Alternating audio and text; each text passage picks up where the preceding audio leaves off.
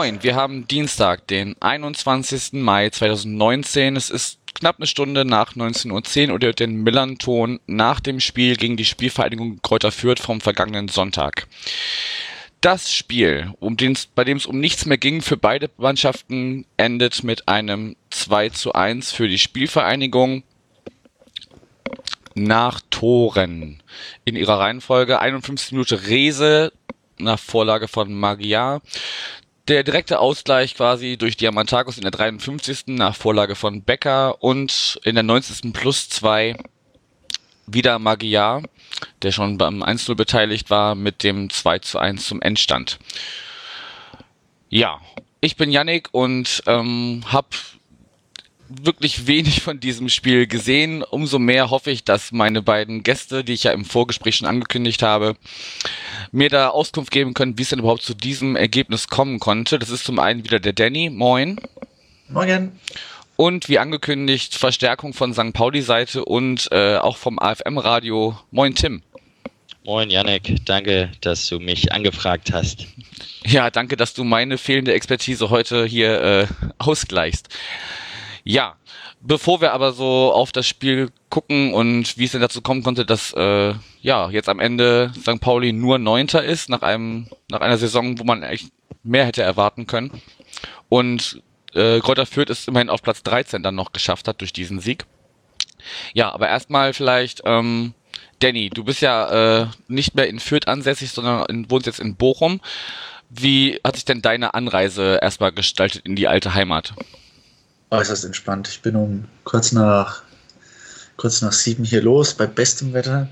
Habe mich noch auf Twitter irgendwie von Bochum verabschiedet mit den Worten, dass hier gefälligst ein Aufstich gefeiert wird. Hat aber nicht ganz so geklappt. Ähm, und bin dann halt mit dem ICE direkt nach Nürnberg gefahren. Kurzer Abstecher beim Absteiger und dann mit dem Regionalexpress fünf Minuten vor der geplanten Ankunft von eurem Sonderzug in Fürth angekommen, der natürlich zu spät war. Hm. Bin dann bin dann mit meiner Familie essen gegangen und dann ins Stadion. Vor, auf dem Bahnhofsvorplatz auffällig viele äh, St. Pauli-Fans, die auf den Sonderzug warten wollten und naja, nicht ganz so amüsiert drüber waren, dass jetzt eineinhalb Stunden warten mussten. Und ich glaube, fünf oder sechs Polizeiwagen, die jetzt dann schon drum standen und keine Ahnung hatten, was jetzt erstmal tun sollen, weil da standen dann noch 10 St. Pauli-Fans, 15 St. Pauli-Fans und keiner wusste, was man tun soll eine Stunde lang. Fand ich sehr amüsant. Hm, also du hast dann äh, dementsprechend nicht mehr auf den Sonderzug gewartet, in dem aber Tim saß. Tim, wie war's denn? Also ich weiß, äh, was im Sonderzug passiert, bleibt im Sonderzug, aber vielleicht kannst du so allgemein schildern. Warum wart ihr anderthalb Stunden zu spät? Äh, Gab es irgendwelche besonderen Vorfälle oder seid ihr feucht, fröhlich hin und zurück gekommen? Also grundsätzlich kann man von so einem Sonderzug, da können wir eine ganze Monatssendung draus machen von der Fahrt. ähm, ich fange aber erstmal an, also ja, was im Sonderzug passiert, bleibt im Sonderzug. Ähm, aber was, was außerhalb des Sonderzuges passiert ist, so fangen wir an. Du kommst morgens um sechs am Bahnsteig, bist morgens um fünf aufgestanden, quälst dich hoch, dann kommst du zum Bahnsteig und dann heißt es, ja, zu spät. Äh, irgendwie kaum ne, waren sie erst 60 Minuten, dann 75, dann 90 und da waren es dann letztendlich, glaube ich, nur 80 Wahrscheinlich, damit die sich am Ende noch feiern lassen konnten, dass sie dann doch früher da waren, als sie angekündigt hatten mit Verspätung. Ähm, was genau da vorgefallen ist, weiß ich nicht. Ähm, der Zug war tags vorher wohl für Bayer Leverkusen oder für die Fans von Bayer Leverkusen im Einsatz, ist nach Berlin und zurückgefahren. Sollte dann irgendwie nachts da in Altona um die Ecke in Langenfelde geparkt werden und dann hieß es irgendwie morgens, da sei eine Baustelle und deswegen kommt der Zug nicht voran. Zwischen Langfelde und Altona ist aber definitiv keine Baustelle, so viel konnte ich schon mal wissen. Also irgendwo anders war der, der Zug selber war auch, also der sah eher so aus, als wenn er direkt die Leverkusener ausgeladen hätte und dann ohne Putzkolonne direkt nach Hamburg geschickt wurde. Also das war eher so mein Eindruck. So sah der Zug aus. Und äh, aber na, ist halt Sonderzug, man ist ja da einiges gewohnt oder nimmt auch einiges in Kauf, deswegen war das schon okay. Okay, also ging die Verspätung schon los, bevor ihr überhaupt dafür sorgen konntet, dass es, dass es später wurde. Ähm, ja gut, man, man kennt ja die Leverkusener als äh, ausgiebiges feierndes Fanvolk, ne? Das ist ja, ist ja, ja bekannt. After all sind es immer noch Rheinländer, die, die haben schon was drauf. Ich möchte, ich möchte auch gar nicht behaupten, dass, das, äh, dass der Zug, nachdem wir dann drin waren, viel besser ausgesehen hat. Also, aber es ist schon, ist schon bemerkenswert, wenn da noch ähm, sämtliche ähm, Körperflüssigkeiten, fast gefühlt sämtliche Körperflüssigkeiten noch auf den Toiletten wiederzufinden sind. Das ist, äh, waren jetzt nicht so der Brüller morgens, dann um halb acht, als wir dann endlich losfahren, gefahren sind. Mhm. Der Sonderzugfahrer geht aber am Sonderzug auch nicht aufs Klo. Genau. Der, genau, der pisst aus dem Fenster, oder was meinst du? Ja gut, jetzt ist die Fahrt von Hamburg nach Fürth nicht kurz, aber als wir nach Magdeburg gefahren sind, Ende April, gut, wir hatten das Glück, wir haben ein Samstagsspiel gehabt, das heißt, äh, es gab keine Bundesligisten, die vorher uns dran waren. Ja, sehr richtig, sehr gut. Mhm. Allerdings haben wir äh, die erfahrenen äh, Zugfahrer, Sonderzugfahrer haben, hatten schon gelernt und haben sich vorher größtmöglichst entleert und haben dann gewartet, bis man in Magdeburg ist. Weil ja. Sonderzugtoiletten sind nicht schön. Nee, nee, man, ich mein, man, man erwartet jetzt ja auch nicht das, äh, das goldene Klosett irgendwie, aber ähm, naja. Also nächstes Mal packe ich auf jeden Fall wieder Toilettenpapier ein, weil das war auch nicht vorhanden teilweise und naja. Oh, ja. Wie das halt so ist. Nö, aber sonst, sonst war gut. Wir haben dann, ja, ja, auf dem, auf dem Weg hin durfte, hat man mich tatsächlich, ich weiß gar nicht, ob die das alle nochmal machen würden, aber hat man mich tatsächlich ans DJ-Pult gelassen in dem einen Partywaggon und dann ging das auch schnell rum. Und ja, feuchtfröhlich. Ne? Also, dann sind wir da angekommen. Ich hatte so ein bisschen Sorge, ehrlich gesagt, weil St. Pauli ja gerade Strafanzeige gegen eine Einsatzleitung gestellt hat und äh, die bayerische Polizei jetzt ja auch nicht so unbedingt dafür bekannt ist, so super deeskalierend zu sein. Aber das, also muss man ja fast schon sagen, es war sie dann tatsächlich. Also es war überhaupt nichts völlig stressfrei, auch als so eine, als ich dachte, okay, hm, es gibt eigentlich einen Shuttlebus, aber der Großteil des Sonderzuges hat sich entschieden, zu Fuß zu gehen. War auch stressfrei, gab auch wenig Polizeibegleitung da. Ähm, es war alles total, naja, dem Wetter entsprechend gemütlich. Ja gut, das deckt sich ja ein bisschen mit dem, was du gesagt hattest, Danny, ne, dass du eigentlich nicht erwartest, dass es da groß äh, Stress geben wird. Denn dementsprechend wird die Einsatzleitung da wahrscheinlich auch sich gedacht haben, ach, es, es, geht für beide um eh nichts, um nichts mehr. Von daher können wir ja, die ruhig mal entspannten Sonntagsspaziergang machen lassen. Die, die, Polizei, auch wenn man das bei manchen Verhalten gerade hier in NRW manchmal anders glaubt, hat ja auch nicht die größtmögliche Lust drauf, jetzt da noch das große äh, Bam Bam drum zu machen. Die haben sich auch einen entspannten Sonntag gemacht und dann war es gut. Genau, das würde ich halt auch normalerweise denken, aber ich habe halt auch echt schon in Sonderzügen das mitgekriegt, dass du da, dann wirst du da irgendwie in, in Shuttlebus gefercht und dann hast du irgendwie bei der Polizei Präsenz, also die wollen dann ihren Einsatz ja auch irgendwie rechtfertigen. Ich erinnere gerne an letztes Mal, das war dann in Duisburg, wo dann irgendwie die letzten, die letzte halbe Stunde der, der Sonderzug mit dem Hubschrauber begleitet wurde und sowas, ne? Ja, immer wie ist anders. Genau, aber ich weiß, in, in Nürnberg waren wir vor zwei oder drei Jahren, da sind wir, da sind wir angekommen, da sind wir dann irgendwie an irgendeinem Bahnhof da an der Messe ausgespuckt worden und da standen wir dann erstmal eine Dreiviertelstunde da umringt von Polizisten und mussten auf was weiß ich warten. Also und da waren die auch nicht so freundlich, weil der Biergarten, der war gefühlt 100 Meter entfernt, aber da durften wir auch nicht hin, so, ne? Also das geht auch ein bisschen anders. Also deswegen ist es auch eine Erwähnung wert, dass das schon na, bewusst nicht so also yes. eine Deeskalationsstrategie gefahren wurde. Das ist durchaus immer ein bisschen spannend. Ich, wir waren ja, wie gesagt, vor ein paar Wochen in Magdeburg im Sonderzug und es war alles unglaublich entspannt. Die Polizisten auch irgendwie mit Helm runter haben sich, habe ich am Vorgespräch erzählt, haben sich freundlich unterhalten, auch mit die Viertel, was weiß ich noch alles. Und jetzt irgendwie vier Wochen später kommt Köln an und was man da vor, im Vorfeld gesehen hat, lässt überhaupt nichts drauf schließen. Wobei man sagen muss, dass sich Köln und Magdeburg auch nicht so gut benommen haben. Aber das ist ja nichts, was äh, so eine Polizeieinstellung erstmal rechtfertigen würde im Vorhinein. So, ich, ich, ich äh, fange euch jetzt mal ein bisschen ein, bevor wir hier bei sämtlichen Sonderzugfahrten der Saison landen. Ähm, ein, eine Frage habe ich noch zu unserem Sonderzug jetzt äh, am, am, Sonntag. Was waren deine Highlights, was das Motto angeht? Motto war Deutsche Vita, glaube ich. Also La Deutsche Vita. Und was, was hast du an, an Highlights gesehen? Ja, ich glaube, er wird mir nicht böse sein und so viel darf ich verraten. Äh, Oke Görtlich hat einen weißen Anzug und ein rosa Hemd getragen, das war schon ganz gut. Stark. Das sah also aus wie immer. hat sich quasi nicht verkleidet. Ja, genau. Finde ich aber finde ich gut, dass die, äh, dass die Bahngesellschaft das auch ernst genommen hat mit dem italienischen Motto, weil in Italien fahren die Züge auch, wann sie wollen. Ja, kon konsequent zu Ende gedacht quasi, ja. Nee, gut, also Anreise problemlos für euch beide, dann äh, kamt ihr am Stadion an. Ähm, Danny, du bist dann in deine Nordkurve, nachdem du essen warst. Jo. Genau, und äh, haben wir eben im, im Vorgespräch schon äh, festgestellt, Tim, du warst fürs AFM-Radio tätig und auf der im Vorge äh, dem Spielgespräch besagten oder erwähnten neu gebauten Haupttribüne. Wie war's denn? Ja, das ist ganz schick da, du. Also das, ähm, ähm, wir sind erstmal angekommen. Ich fand das erstmal grundsätzlich, finde ich, so ein Stadion, finde ich, das ist ja mitten im Wohngebiet eigentlich. Das finde ich ja schon mal ganz cool. Und ähm, das Stadion an sich hat eigentlich auch, also eine ziemlich gute Atmosphäre. Also das halt da, das scheppert da ganz ordentlich.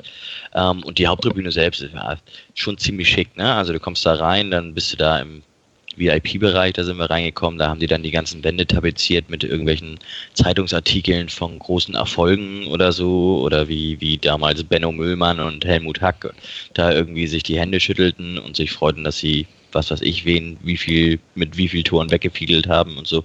Ne, das war schon, war schon ganz nett. Da waren auch die Toiletten, waren dann irgendwie dann für die, für die Presse oder direkt beim Presseraum die Toiletten. Da hatten sie dann so kleine Bilder aufgehängt, wo da noch so Regelkunde war, was, wann wird ein Elfmeter gepfiffen und so, so ein paar spaßige Sachen. Also schon, schon echt nett gewesen.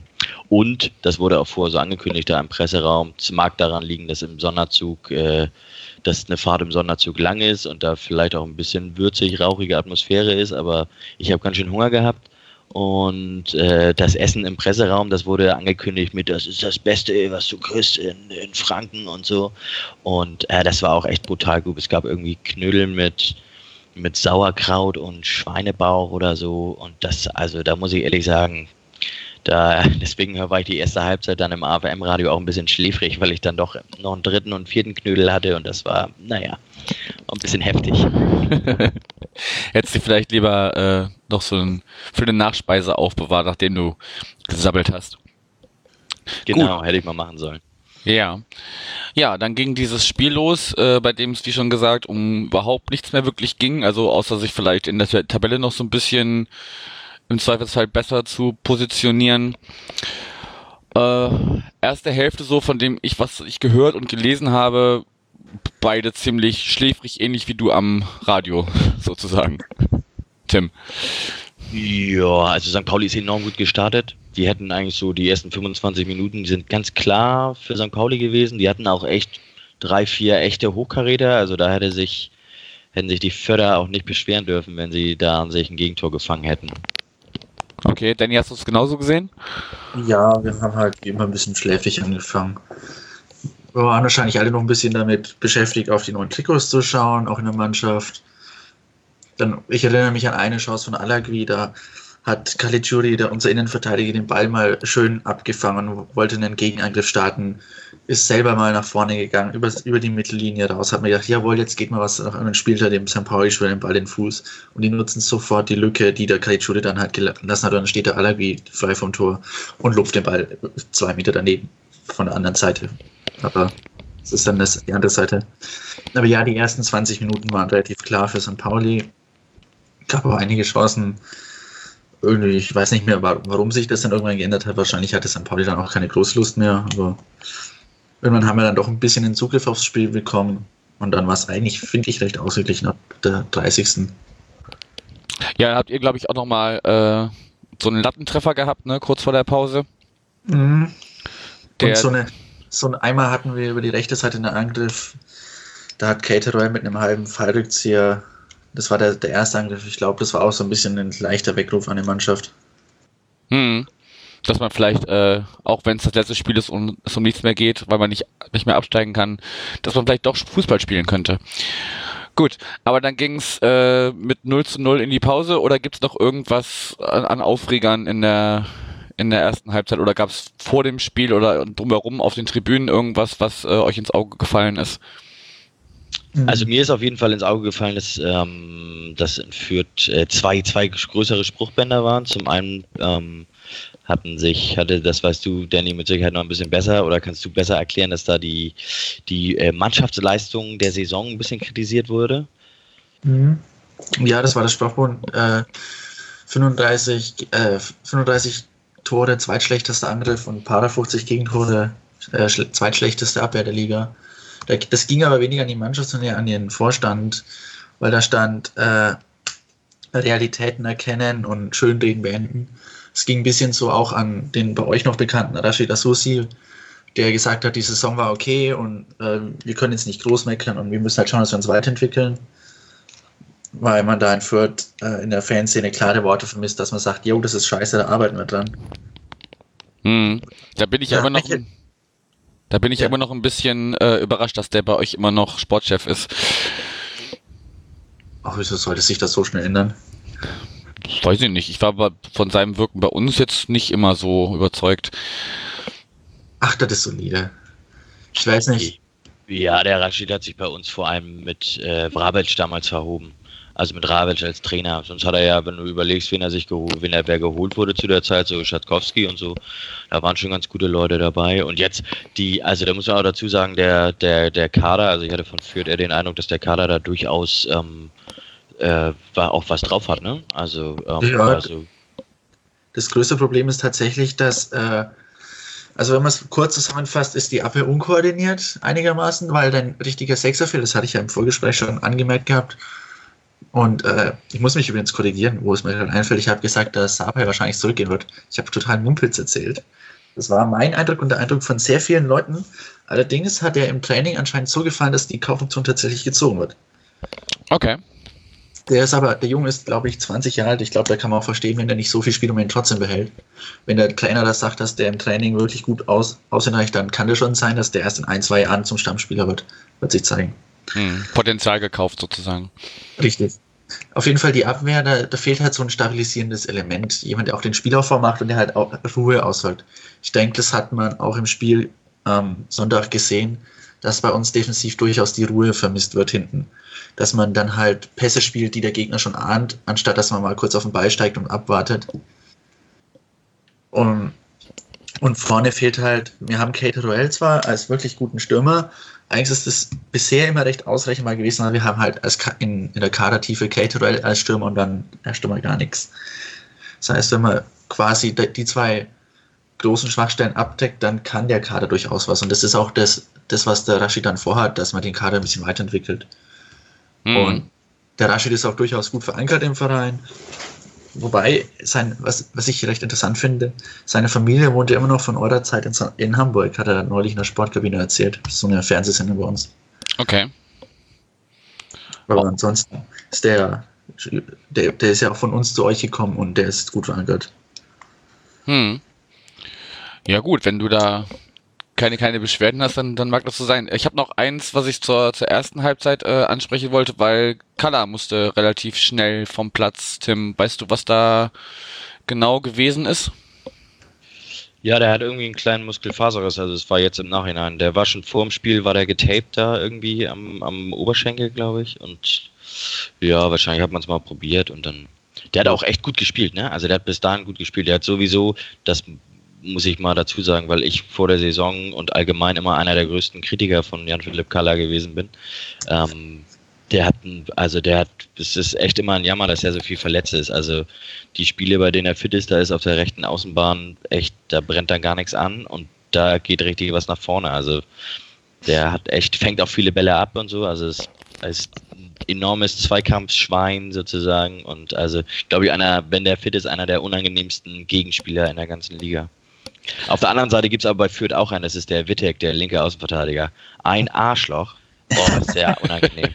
Aber den würde ich lieben, wenn er bei uns spielen würde. Der hat, hat sich tatsächlich ein bisschen gefangen. Auch, der hat jetzt Saison über einige Schwächen und auch, muss man eben zugestehen, Verletzungen gehabt. Aber der hat sich tatsächlich ein bisschen gefangen. Was, was mir bei dir noch aufgefallen ist, ich weiß nicht, wer eure Nummer 35 ist, der in der ersten Halbzeit gelb gekriegt hat, weil er einen Konter mit einer wirklich sehr rabiaten Grätsche unterbrochen hat, aber der hat tatsächlich, Ja, Brian Coquelin ist das, ne? genau, Der der, dann Innenverteidiger. Ist. Ach, was habe ich mich gefreut, dass der Idiot vom Platz flog. Weil der hat meinen Lieblingsspieler umgesetzt in der ersten Halbzeit. Das geht natürlich gar nicht. äh, ja, das würde ich gleich in der zweiten Hälfte nochmal kommen, wieso, äh, oder inwiefern das dann noch äh, entscheidend dazu beigetragen hat, dass ihr dann am Ende doch noch den Siegtreffer äh, bringen konntet. Aber ja, also Tim, ich gebe dir auf jeden Fall recht, was was Color angeht. Äh, ich mag das jedes Mal gerne, wenn wenn er zum Einsatz kommt, weil er einfach so ne dann dieses wie du schon sagst, Kampfschwein ist, dass sich, dass sich reinwirft und dann ist es auch egal, wenn das dann irgendwann mal äh, äh, in einer Verletzung äh, äh endet für ihn. Also ja, klar, es ist dann ärgerlich, aber er schmeißt sich halt jedes Mal so rein, als wenn es äh, nicht so wichtig wäre, ob man danach nochmal aufsteht. Ähm, ja, ich habe ja zeitgleich, also wie gesagt, ich konnte das Spiel ja nicht, nicht wirklich verfolgen. Ich habe zeitgleich mit äh, seiner Freundin den äh, Aufstieg der dritten Frauen aus der Kreisliga gefeiert. Aber dazu heute jetzt, jetzt an dieser Stelle nicht mehr. Ähm, wenn wir dann die erste Hälfte soweit abschließen, wie, wie sah es äh, in der zweiten Hälfte aus und vor allem, Tim, konntest du irgendwie taktisch was ausmachen, warum dann, dann in der zweiten Hälfte mehr Treffer gefallen sind und vielleicht auch mehr, mehr hin und her war als in der ersten noch? Ja, also ähm, Fürth hat aus meiner Sicht ein bisschen umgestellt. Die sind im 4-1-4-1 gestartet. Und die haben dann den, die haben für, nee, andersrum, die sind im 4-2-3-1 gestartet und haben dann den Atanga für Sapai gebracht. Der Sapai war im Grunde, hätte der schon tatsächlich in der ersten Halbzeit fast runtergemusst weil der gelb vorbelastet zwei Foul, grenzwertige Fouls begangen hat. Muss man jetzt nicht unbedingt runterschmeißen, so, aber es war auf jeden Fall, eigentlich war es ziemlich klar, dass er in der Halbzeit rausgeht, weil der gerade auf der 6 nicht weiterspielen konnte und dafür ist der, ich glaube, er hieß Atanga oder er heißt Atanga. Dan, Danny, korrigiere mich da gerne. David Atanga, richtig. Ja, super, also super agiler Fußballer, der sicherlich noch auch viele, viele Fehler macht. Ich weiß nicht, wie alt er ist, wahrscheinlich relativ jung, aber auf jeden Fall einer, der, der da richtig Löcher gerissen hat bei St. Pauli in der, im Defensivverbund, so, ne? Das war mit Sicherheit einer der Punkte. Dann hat sich äh, Green hat sich ein bisschen weiter zurückfallen lassen in der zweiten Halbzeit, ein bisschen mehr für den Spielaufbau getan. Der war dann doch in der ersten Halbzeit wirbelte er eher so um als als falscher Neuner so ein bisschen rum. Ähm, dann war in der zweiten Halbzeit war er dann noch eigentlich eher ein klarer Achter, wenn nicht sogar ein Sechser. Und naja, also ganz so viel angebrannt ist jetzt auch nicht. Das war dann ja vor allem dieser Freistoß, der das, der das Tor gebracht hat und dann klar, hat Fürth unglaublich Druck am Ende entwickelt, als, äh, als Coglin dann runtergeflogen ist mit, mit der gelb-roten Karte. Also danach war, war Fürth auch auf jeden Fall äh, viel, viel näher dran als St. Pauli an dem, an dem Siegtreffer. Mhm. Dann machen wir aus Chronistenpflicht nochmal kurz. Ähm, Danny, du darfst das 1-0 schildern und im Anschluss dann äh, Tim das 1-1 zwei Minuten später. Jo, wir hatten Schema F Freistoßvariante diesen Spieltag angebracht, wo ich interessant fand, dass St. Pauli da kein Schema, äh, keine Wirkung gefunden hat. Irgendeiner schlägt den Freistoß, außer Wittek schießt den Ball ausgefühlt 50 Metern aufs Tor, was zweimal vorgekommen ist, aber das ist Nebensache. Der Freistoß kam ja aus dem Halbfeld und wird hinter den langen Pfosten gezogen. Da standen immer die gleichen zwei äh, Innenverteidiger, der Paul Jäckel und der äh, Richie Magyar, wobei Jekyll ist nach Verletzung vom Sauer als Rechtsverteidiger aufgestellt worden dann in der zweiten Halbzeit, aber erstmal der Magyar und der Jekyll, die nominell Innenverteidiger sind und entsprechend lang und kopfballstark und haben versucht dann den Ball in die Mitte zu verlängern und in der 51. hat das dann geklappt, weil, naja, warum? Weil halt keiner irgendwie Lust hatte, da zum Kopfball mit hochzugehen. Und am zweiten Pfosten irgendwie dabei segelt einmal quer durch den Strafraum am Himmelmann und an allen anderen Spielern vorbei und am zweiten Pfosten kann, ist dann der Rese gedankenschneller und schießt halt aus zwei Metern ins Tor. Ja, das Kopfballduell kannst du verlieren gegen den Magyar, auf jeden Fall. Der ist ja auch über 1,90 groß. Ähm, der Riese, wie frei der ist, das war schon ziemlich bitter. Weil, wie du, wie du sagst, es ist ein Schema F-Freistoß gewesen. Es ist jetzt nichts, was irgendwie jemanden besonders überraschen dürfte. Also diese Variante, die gibt es ja immer mal wieder, dass man lange auf den zweiten Pfosten schlägt und dann den Ball irgendwie einfach wieder zurückbringt an der Fünferlinie entlang. Der Rese hat übrigens, das habe ich mitgekriegt von dem äh, von Fürther Seite, da war der neue Schalke-Trainer David Wagner. Der war mhm. im Stadion, der hat sich wohl den Rese angeguckt, ob die sie den zurückholen. Ja, das ist auch nicht ganz klar, ob der bleibt, weil Schalke hat gesagt, die wollen sich den anschauen und dann entscheiden. Der Rese hat gesagt, er will in Fürth bleiben und man bemüht sich darum, aber der Wagner will sich den erst nochmal anschauen. Okay, dann äh, macht Tim mit dem 1-1 weiter. Ja, da gibt es eigentlich gar nicht viel zu, sagen, weil ich hoffe, das ist eine, eine Kombination, an die wir uns noch ähm, an der nächsten Saison sehr viel erfreuen werden, wenn Finn Ole Becker nämlich einen Pass in die Spitze zu Diamantagos spielt und Diamantagos so mit seiner unter maximaler Bedrängnis von Wittek war das da, ähm, den dann so gefühlt mit der rechten Hand so ein bisschen auf Abstand hält und er abschüttelt und dann ja, recht überlegen da, überlegt da irgendwie den Ball ins Eck schiebt. Das war, naja, absolut eiskalt gemacht und ähm, ja, wie gesagt, also von dem, von dem Finn Ole Becker, das, äh, das darf man gern häufiger von dem sehen, wenn er es denn darf. Also, der, der hat mich beeindruckt, muss ich, Entschuldigung, dass ich jetzt kurz in die Parade gefahren bin, weil der hat ja auch das, was ich da angesprochen habe, diese Gelegenheit in der ersten Halbzeit, der hat eiskalt zweimal erkannt, dass Kai Chudi, in der ersten Halbzeit war er gar nicht da, weil er noch im Angriff steckt. Und in der zweiten Halbzeit ist er einen Meter rausgerückt, weil er den Pass auf den Diamantakos eigentlich erahnen, erahnt gedacht hatte. Beck hat allerdings noch einen Moment gewartet und ihn dann in genau die Lücke gespielt, die der Kaichu frei gemacht hat. Und plötzlich steht er dann halt direkt vom Tor. Also dieser Beck hat ein wirklich gutes Auge, muss ich sagen. Ja, ja, das ist auch, ist auch U19-Nationalspieler, glaube ich, auch momentan immer noch. Und ähm, ja, das merkt man schon, wenn man dann jetzt noch drüber nachdenkt, dass der dann im Sommer vielleicht nochmal gesagt bekommt, dass er noch drei, vier Kilo Muskelmasse im Oberkörper zulegt, dann weiß ich gar nicht mehr, wie man den stoppen soll, weil der, also der, der hat alles, was der, was man so an, an am Skillset braucht, um im Zentrum zu bestehen, irgendwie eine super Vororientierung, eine saubere Technik, den Mut, irgendwie die Pässe zu spielen, den Überblick, solche Pässe zu spielen, dann ist er schön giftig in den Zweikämpfen und ähm, ja, also äh, gut, dass er erstens, dass er noch bis 2021 Vertrag hat auf St. Pauli. Wir es auch hoffen, dass er da so lange auch bleibt. Und vielleicht sogar länger. Ja, der macht mir auf jeden Fall auch eine, eine ganze Menge Spaß. Ähm, aber da können wir ja vielleicht ein bisschen auf äh, die noch geplante Saisonabschlussfolge mit äh, Michael, Tobi, dir und mir verweisen, die wir noch machen wollen in der Sommerpause wo wir dann vielleicht mal so ein bisschen gucken, wie lief diese Saison und was, was äh, erhoffen wir uns von der kommenden und, und wen sehen wir da äh, als Protagonisten. Aber jetzt dann, nachdem jetzt klar ist, dass Alagui gehen wird, äh, sehe ich da für Diamantakos vielleicht im Wechselspiel oder auch mal zusammen. Das müsstest du jetzt sagen, ob das taktisch Sinn macht, die beiden zusammenzustellen, aber mit Fährmann zusammen oder, oder in Abwechslung. Ähm, oder dass Fährmann, weiß ich nicht, äh, später noch als, als Joker kommt, erstmal, nachdem er jetzt so lange verletzt war das könnte schon Spaß machen. Gut, dann äh, gab es in der 61. diese bereits angesprochene gelb-rote Karte gegen Coquelin, weil er irgendwie, glaube ich, mit dem Ellbogen irgendwie ausfährt. Oder wie war das genau, Danny? Er hat ja deinen Spieler umgesämst erst und war das dann ein Foul gegen einen Spieler, den du auch magst, oder? Das war gegen äh, Keita, Keita Roel. Und das war eine typische Situation, der hat jetzt schon die zweite gelb-rote Karte dieser, die in der Rückrunde provoziert. Weil das ist ein Spieler, der ist ein bisschen wieder wittig. Der ärgert jeden Gegenspieler erstmal. Ja, mega unangenehm. Längst, längst, bevor das Duell losgeht, bevor der Schere hinschaut, schubst er schon ein bisschen wahrscheinlich den Coughlin zur Seite.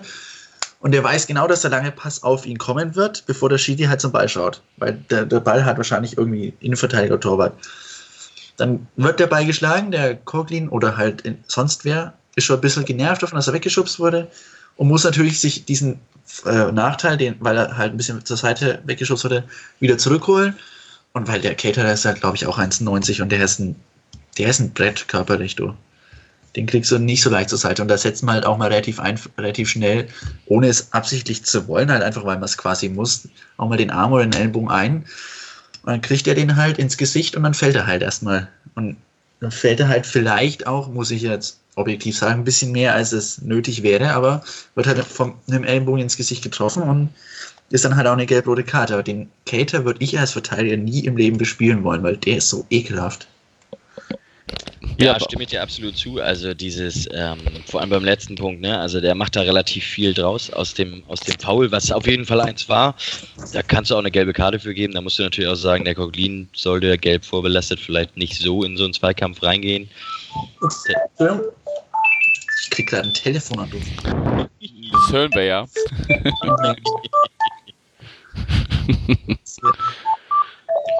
Aber du musst auch rangehen, Danny, ne? Ja, ja, ich muss noch mal Mikro ausmachen hier. okay, während der Danny telefoniert, können wir ja einfach weiter schnacken. Die Aufnahme läuft ja einfach weiter. Ähm, ja, wie, wie hast du es dann gesehen? Hat er dann, also hat diese, dieser Platzverweis dann dazu geführt, dass äh, bei uns hinten alles zusammenbrach und Fürth dann mehr Räume bekommen hat, die sie dann am Ende glücklich haben mit 2-1 vom Platz gehen lassen? Oder wie, ja, wie, wie, wie einschneidend war dieser Platzverweis? Oh ja, schon ziemlich. Also es ist dann ja so gewesen, dass ähm, nach der Verletzung von Kalla ist ja ähm, Cordes für ihn reingekommen. Uh, und Cordes hat dann ja in der Offensive Außenrolle gespielt und Rio Miyaichi hat ja dann den Außenverteidiger, den rechten Außenverteidiger-Part gespielt, was er gar nicht so schlecht gemacht hat, aber ist natürlich, ist natürlich ein anderes Kaliber als Jan-Philipp Kaller, das kann man schon sagen. Mhm. Ähm, und nach dem Platzverweis wurde dann Cordes auch direkt wieder ausgewechselt. Das war schon relativ bitter, war aber natürlich dadurch bedingt, dass da noch zehn Leute auf dem Spielfeld standen. So, ne? Und ja, bei dem Cordes muss man vielleicht sagen, da, da kommt, kann mit Sicherheit noch was kommen. Wenn, wenn ich zu Finn Ole Becker sage, der muss ein bisschen Muskelmasse zulegen, dann muss Cordes Berge an Muskeln zulegen. Hm. Weil der, der ist fast wie so ein Flummi, prallt er an jeden von seinen Gegenspielern ab, aber ist halt wahnsinnig schnell. Da könnte auch noch was passieren. Aber es war auf jeden Fall so, dass da die, ähm, ja, wenn du dann 30 Minuten in Unterzahl spielst, die führt ist zu Hause und die wollen das und ähm, das, man hat schon gemerkt, dass da, dass das, dass das schwer wurde. So, ne? Ich bin mir nicht sicher, hätten, hätten die Spieler, wären die sich wirklich bewusst gewesen, um wie viel Geld das dann ja letztendlich auch ging. Ähm, dann wäre das vielleicht nochmal was anderes gewesen. Dann wäre da vielleicht auch noch, noch ein bisschen mehr Feuer von, dem, von der Bank gekommen. Ähm, aber man hat schon gemerkt, das ging schon schwer. Die haben sich Mühe gegeben, haben dann auf so ein 4-4-1 umgestellt, also dann tatsächlich nur noch vorne ähm, Diamantakus drin gehabt und dann ja irgendwann Meier. Ähm, und, aber das ging schon echt schwer. Und der, der, Druck wurde auch immer größer, die Chancen waren auch da. Also, also es ist nicht so, dass Fürth irgendwie völlig glücklich dann in der Nachspielzeit noch ein Tor gemacht hat. Das Tor ist natürlich so ein völliges Diller-Billard-Flipper-Tor. Total ärgerlich, aber es war schon, die Fürther haben sich das schon verdient dann in der zweiten Halbzeit gegen, gegen zehn Mann. Also hm. muss man hm. schon sagen. Ja gut, es stehen am Ende auch einfach 21 Torschüsse auf Seiten der Fürther, dass davon dann zwei rein ballern, in welcher Form auch immer, ist ja dann irgendwie auch irgendwie Gesetz der Wahrscheinlichkeit irgendwie. Ähm, ja, was macht man jetzt mit so einem, mit so einem Abschluss der, der Saison? Ich weiß, also wie gesagt, wir reden ja über die gesamte Saison noch äh, intern sozusagen oder unter, unter uns acht Augen. Ähm, ich meine, also positiv betrachtet kann man halt sagen, okay, es ging eh um nichts mehr, außer wie du sagst, äh, halt um Kohle, aber das ist ja dem, den Spielern, weiß ich nicht, ob die das so direkt äh, betrifft und vielleicht bremst das dann auch eher, als dass es dich irgendwie beflügelt. Weiß ich nicht, wie das der, der Einzelne dann irgendwie empfindet. Ähm, aber positiv gesehen ist es ja eigentlich ganz, ganz, ganz schön, dass dann zumindest so ein, so ein, ein Coquelin, ein Becker, ein Cordes nochmal ein bisschen äh, Zweitliga-Erfahrung schnuppern konnten. Oder wäre es dir lieber gewesen, wäre, aber ich meine, volle Kapelle hatten wir eh nicht zur Verfügung. Wie, wie bewertest du das jetzt abschließend, dieses äh, 1 zu 2 aus unserer Sicht? Ja, also man muss das, man muss das sehen, dass da ähm, taktisch relativ viel probiert wurde. Ähm, jetzt auch in den ganzen letzten Spielen unter Lukai. Ähm, wenn man natürlich die ganzen anderen Ergebnisse auch immer mitkriegt, dann ärgert man sich. Ich ärgere mich immer noch ziemlich darüber, dass wir, naja, es gab dann sechs Spiele unter Lukai und von diesen sechs Spielen wurden dann na, fünf Punkte haben wir geholt, alle drei Auswärtsspiele verloren.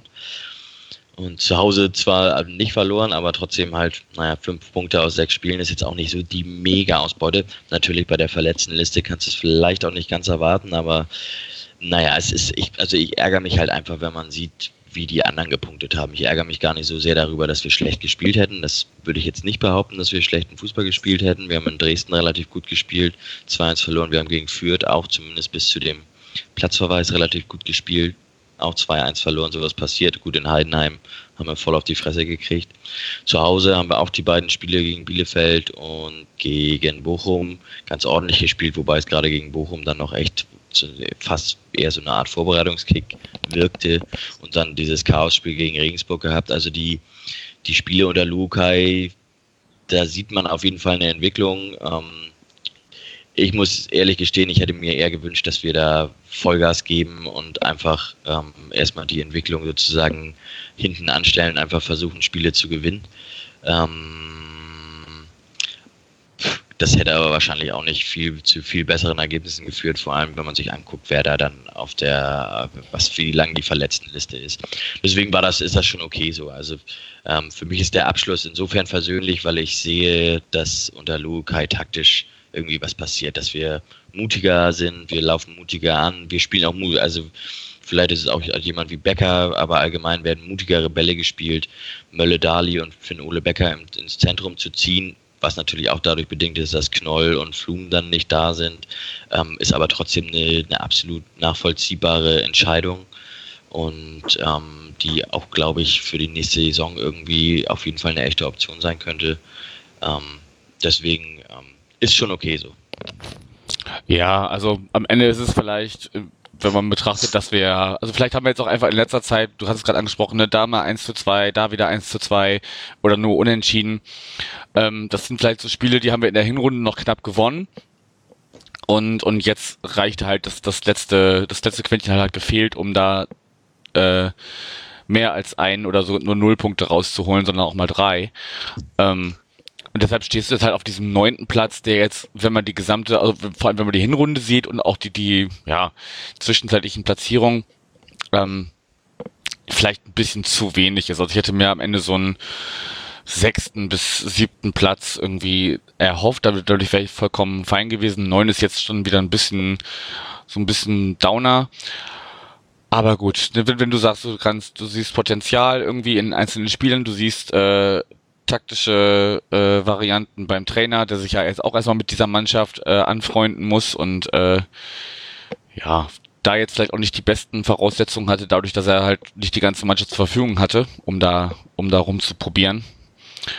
Von daher haken wir das Ganze ab, besprechen das nochmal in Ruhe mit Michael und Tobi und dann äh, kann es auch für mich dann auch erstmal gut sein mit, mit Profifußball. Ich bin jetzt erst so ein bisschen, ich bin ein bisschen leer von der Saison jetzt ganz ehrlich am Ende so. Ich weiß nicht. Danny, du bist du wieder da?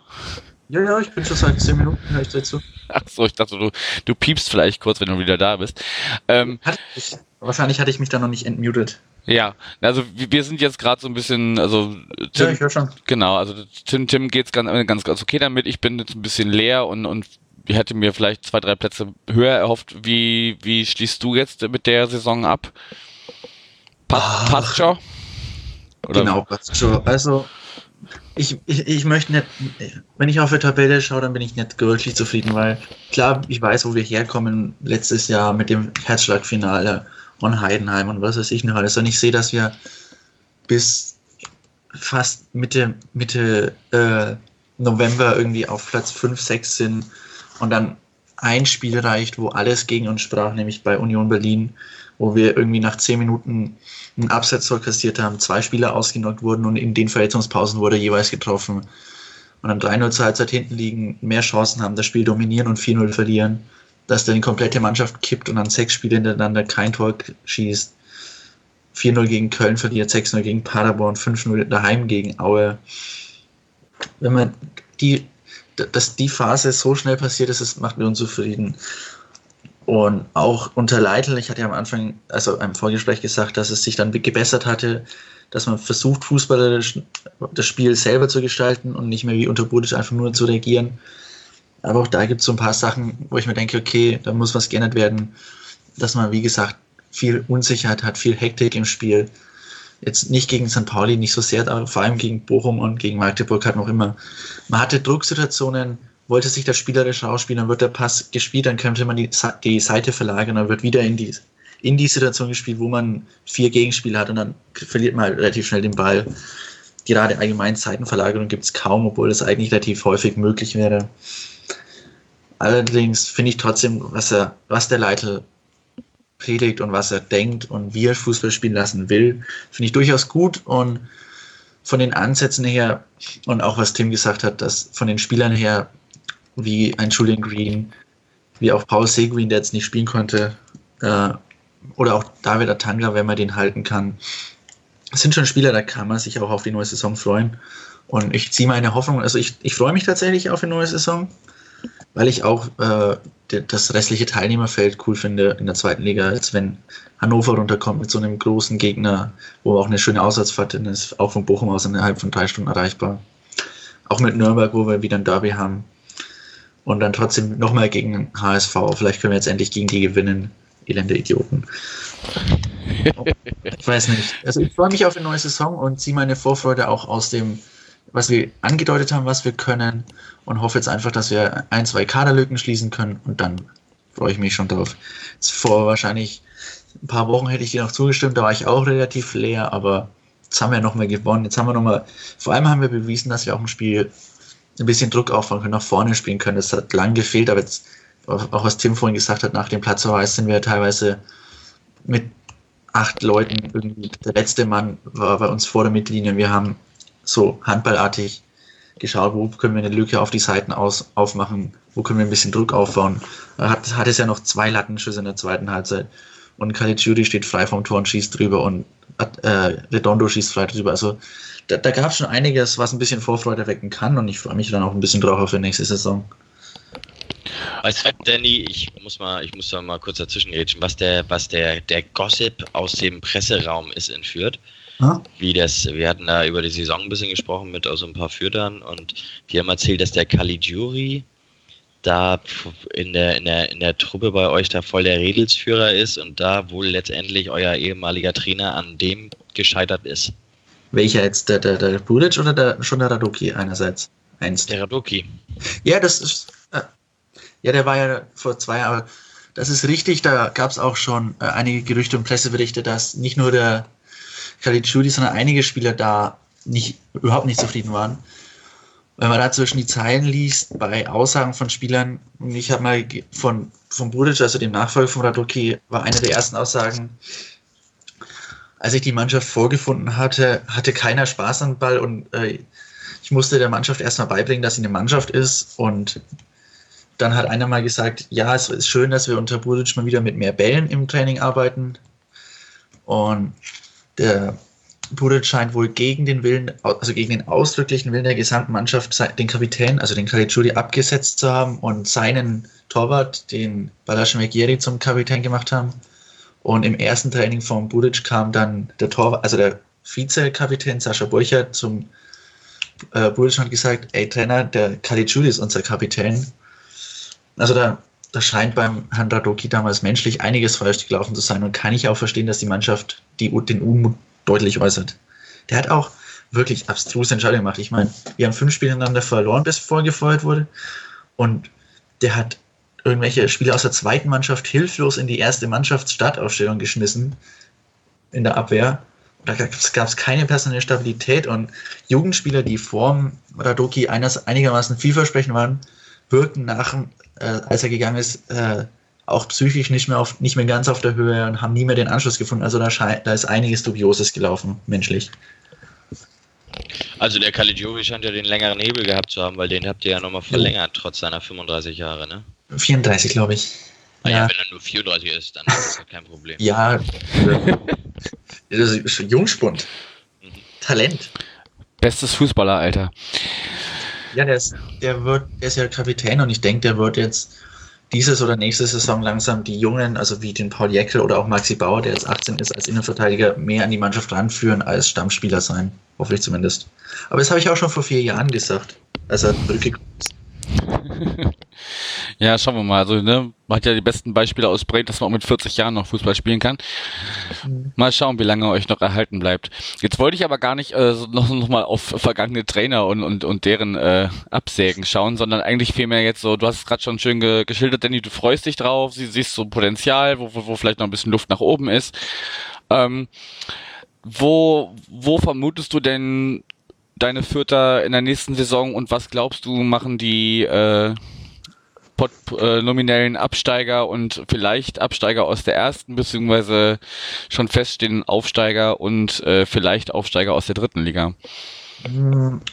Also, Osnabrück, glaube ich, könnte schwer werden, weil da, da habe ich einen, mal einen Kommentar gelesen, der auch gar nicht so falsch ist die sind ja durch, vor allem durch ihre Defensive auch aufgestiegen, sehr stabil gestanden und die Beispiele der letzten Jahre belegen, also belegen nicht, aber zeigen ein bisschen, dass Mannschaften, die über Defensive aufstiegen, nicht so ganz erfolgreich waren. Zum Beispiel Magdeburg dieses Jahr. Während Mannschaften, die mit Hurra-Fußball in die zweite Liga aufgestiegen sind, diesen direkt weiterentwickelt haben. Bielefeld, Kiel, äh, nicht Bielefeld, Paderborn, um Gottes Willen, Bielefeld. Ähm, Hauptsache Ostwestfalen. Ja, richtig, Kühe, Schweine und so. Und da bei äh, Osnabrück sehe ich das gar nicht so. Also ich denke, die werden sich mit dem Abstieg beschäftigen. Karlsruhe, muss ich ehrlich sagen, weiß ich nicht. Die habe ich zu wenig verfolgt, um zu wissen, wo deren Stärke ist, ob die jetzt eher offensiv oder defensiv geprägt spielen. vom Namen her sind die natürlich Zweitligist. Also ich, ich finde den Ausdruck nie gut, dass man sagt, vom Namen her ist ein Verein Erst- oder Zweit- oder Drittligist. Weil ich finde, dass es mehr auf die Mannschaft und auf die Arbeit ankommt, als auf die Größe der Fanbase und die Historie. Aber von ihrem Anspruch her sind sie auf jeden Fall Zweitligist. Das kann man ziemlich definitiv sagen. Und ich denke, die werden einige Mühe geben, in der zweiten Liga zu bleiben. Es wird allerdings auch für die schwer, weil die zweite Liga nächstes Jahr wieder allgemein relativ schwer wird, denke ich. Ähm, beim Absteiger, also bei der Relegation, ich hoffe so, dass Wien Wiesbaden gewinnt, weil ich Ingolstadt einfach nicht mehr ertrage. Wir spielen ständig gegen Ingolstadt und verlieren ständig gegen Ingolstadt. Das ist unglaublich. Mhm. Das heißt, dass Ingolstadt 2 absteigt und unsere zweite spielt auch ständig gegen Ingolstadt und verliert auch ständig gegen Ingolstadt. Und ich kann die nicht mehr sehen. Mm, ansonsten, Und oben? jo, äh, oben, also Paderborn, die müssen eigentlich absteigen, sonst hätten sie ja die Liga gehalten. Das geht ja nicht. Bei Paderborn bin ich mir aber nicht sicher. Das könnte so und so ausgehen. Entweder die erobern mit Hurra-Fußball ein bisschen die Liga, aber es ist in der ersten Liga ja schwerer als in der zweiten Liga. Ich denke, die werden eher mit dem Abstiegskampf zu kämpfen haben, weil deren Abwehr war ja auch dieses Jahr nicht so sattelfest. Hm. Der zweite Aufsteiger Köln, ja gut, Köln.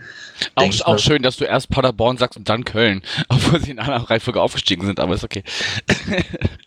Paderborn ist so allgegenwärtig, gerade ich bin ja, ich wohne ja hier in Bochum und gerade mit den ihren wirklich albernen, Ver, Ver, äh, die, die feiern in Bochum Trikots auf Malle und einer lässt sich ein Bochum Wappen aufs Arm malen und was weiß ich noch. Also meine Bochumer Twitter-Timeline dreht völlig durch.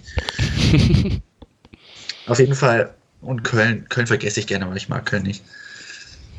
Köln wird, denke ich, so einen unteren Mittelfeldplatz haben. Vielleicht werden sie in Abstiegskampf verstrickt werden, vielleicht nicht.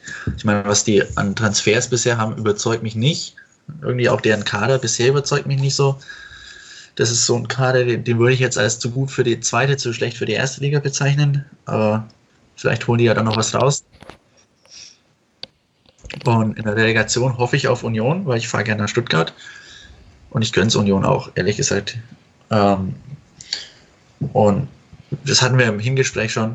Es wäre auch einfach sehr interessant zu sehen, wenn Stuttgart absteigt, wie das dann nächstes Jahr wird. Wenn dann Stuttgart, Hamburg, äh, Nürnberg, Hannover und dann die, die typischen Zweitligamannschaften mit Ambitionen, wie zum Beispiel St. Pauli, manchmal, je nachdem, nach Jahresform, wie Bochum, wie die dann alle zusammen Heidenheim. arbeiten.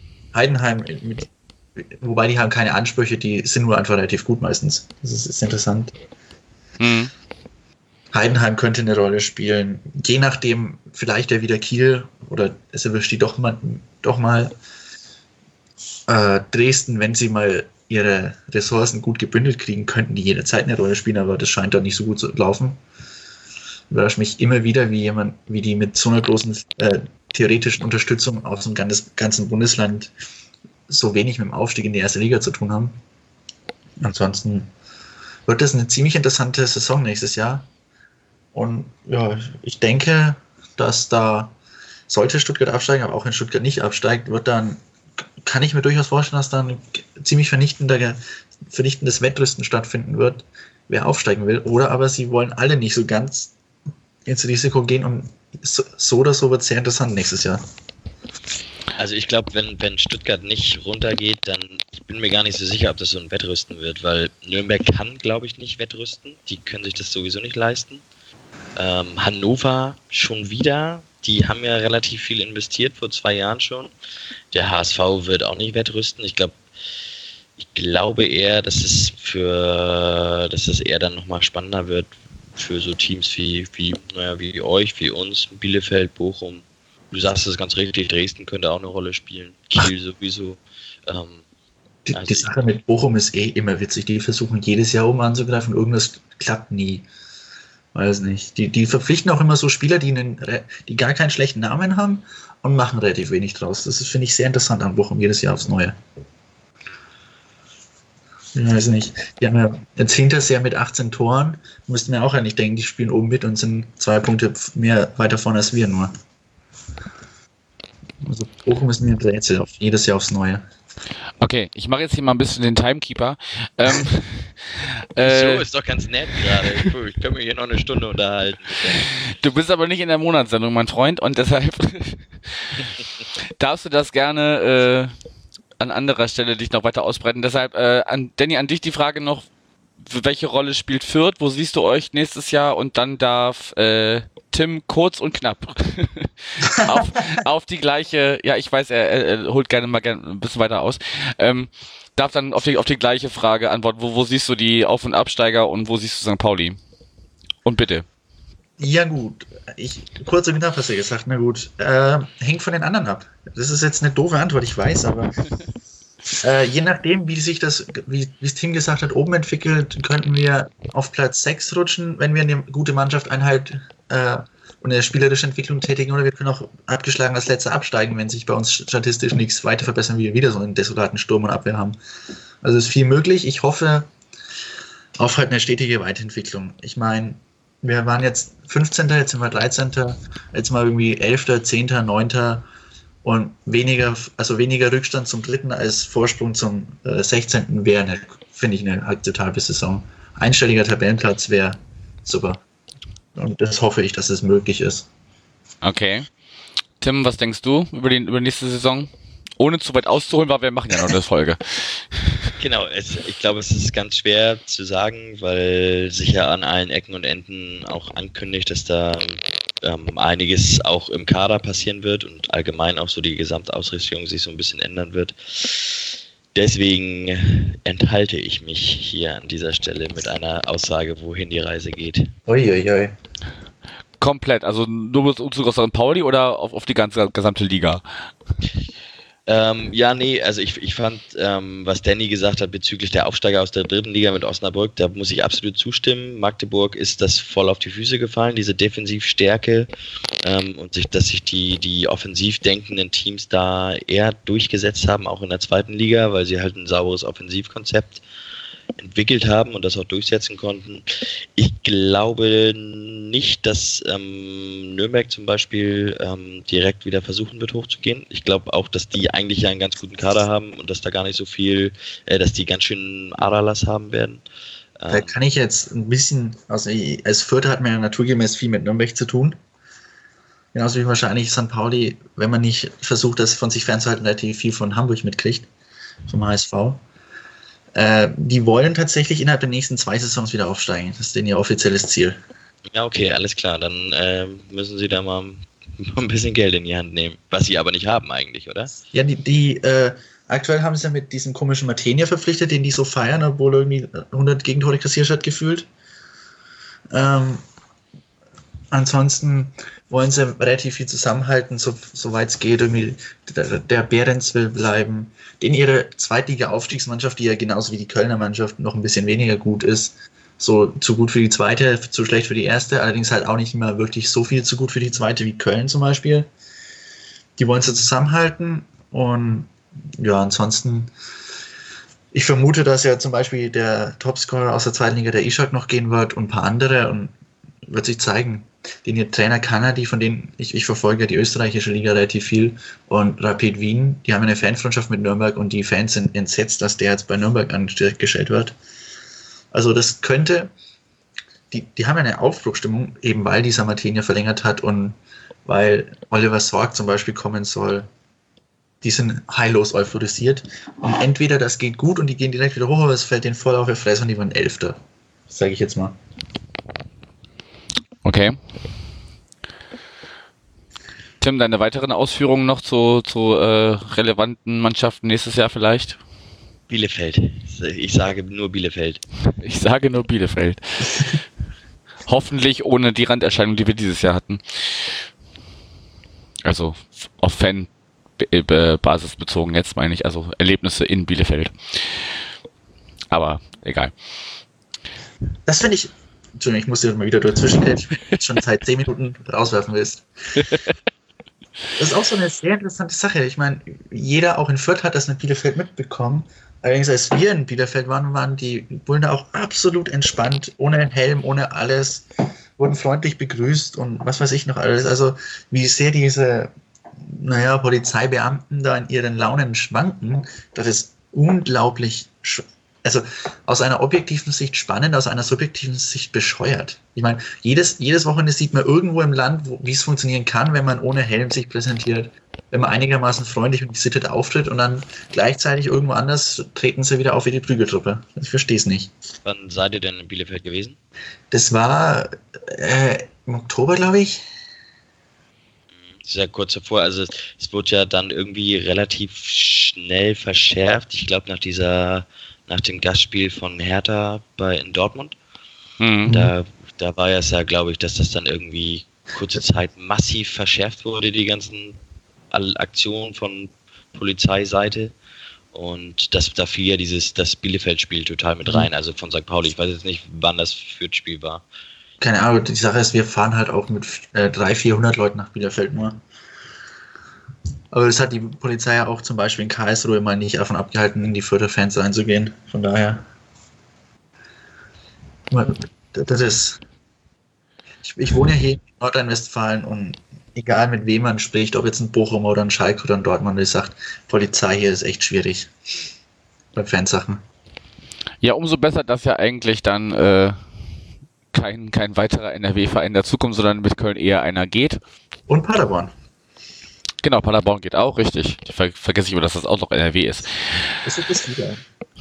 Gut, Ist auch nicht wichtig. ich, ich glaube, also irgendwie, ich weiß nicht, wir- wir, verlieren uns hier in, in äh, weit ausschweifenden äh, äh, Schilderungen anderer äh, Themen.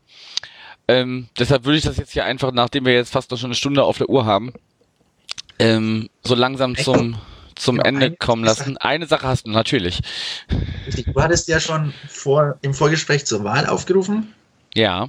Absolut richtig. Und in dem Zuge möchte ich hier noch, äh, das war, finde ich, der beste Moment im ganzen Spiel gegen St. Pauli. Ich weiß nicht, ob ihr darüber geredet hattet, während ich kurz weg war, dass unsere Fanszene äh, äh, in den Wochen vor dem Spiel wurde in Fürth massiv von der Nazi-Partei der Dritte Weg plakatiert, die man bestimmt kennt. Ja.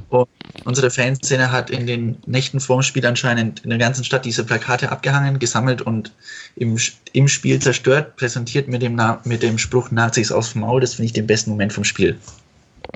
Ja, das war, ist auch absolut eine Erwähnung wert. Das hatte ich mir eigentlich hier sogar notiert. Ich sehe das gerade in meinen Notizen, weil das äh, fand ich auch eine sehr schöne Aktion. Ich habe es nämlich, erst hatten sie ja die andere Seite gezeigt, sozusagen, also die Plakate selber, und da hatte ich schon gedacht, ah, ja, was wird das jetzt? Was sind das für Plakate? Das konnte ich aber nicht erkennen. Und dann haben sie es ja umgedreht. Also es war, kam also allgemein auch äh, in der, in der St. Pauli-Fanszene nat natürlich sehr gut an. Ja, perfekt, dass wir das noch mit reingekriegt haben. Gut, dann äh, frage ich jetzt nicht nach berühmten letzten Worten, weil ich das äh, schon vor zehn Minuten machen wollte. Gut, ähm, dann Danny, dir erstmal vielen Dank für die äh, insgesamt vier Gespräche, die wir jetzt hatten diese Saison. Jo, jedes Mal wieder gern. Ja, da, da ihr nicht abgestiegen seid, äh, können wir uns gerne in der kommenden Saison wieder hören. Und vielleicht auch mal sehen, wenn du hier bist oder wir äh, Die Fahrt nach Hamburg ist insgesamt zweimal fest eingeplant, genau wie die Fahrt nach Kiel. Ich fahre immer gerne in den Norden. Ja, Mensch, dann kann man das doch mal festhalten, dass man sich da vielleicht auch mal wirklich auf ein, auf ein Kaltgetränk irgendwie zusammentrifft. Im Volkspark, genau. Ja, nein. Aber gut, dir auf jeden Fall vielen Dank für deine Zeit. Und ja, Tim, wir hören uns auf jeden Fall nochmal, wenn wir uns mit den anderen beiden zusammenfinden. Ähm, ich hatte ja irgendwie auch äh, schon mal überlegt, ob man das vielleicht hinkriegt, da wir ja mit Tobi jetzt äh, jemanden haben, der da auch die Technik für hat, dass man vielleicht, vielleicht auch wirklich mal zu, zu viel zusammensetzt, so eine Mini-Monatssendung zu machen, dann nur mit dem VDS-NDS-Team vielleicht. Und schauen wir mal. Aber dir auf jeden Fall auch heute vielen Dank für deinen, deinen Beitrag. Jo, sehr gern. Gut, dann, ähm, wie schon mehrfach erwähnt, äh, es gibt noch diesen Saisonabschluss. Ansonsten bis dahin schon mal eine schöne Sommerpause. Geht am Sonntag wählen oder macht Briefwahl. Das mache ich jetzt noch, bevor ich äh, am Wochenende nämlich nicht da bin, sondern mit den ersten Frauen nach Wien fahre. Die haben da ein Freundschaftsspiel gegen den Wiener SC. Und ja, dann bleibt mir nur zu sagen, danke für äh, euer Zuhören und mit dieser Folge haben wir die goldene Saison geschafft. Wir haben zu jedem Ges- äh, Spiel zwei Gespräche gemacht. Äh, das äh, bildet jetzt ein bisschen Druck auf, oder baut ein bisschen Druck auf für die kommende Saison. äh, ob, wir, ob wir das halten können, schauen wir dann mal. Das hängt ja auch ein bisschen davon ab, äh, ob man für die neu hinzukommenden Vereine ich, äh, äh, Leute findet oder nicht. Ansonsten waren wir da ja auch diese Saison relativ kreativ, wenn es darum ging, äh, das zu umgehen, einen direkten Gesprächspartner nicht zu haben.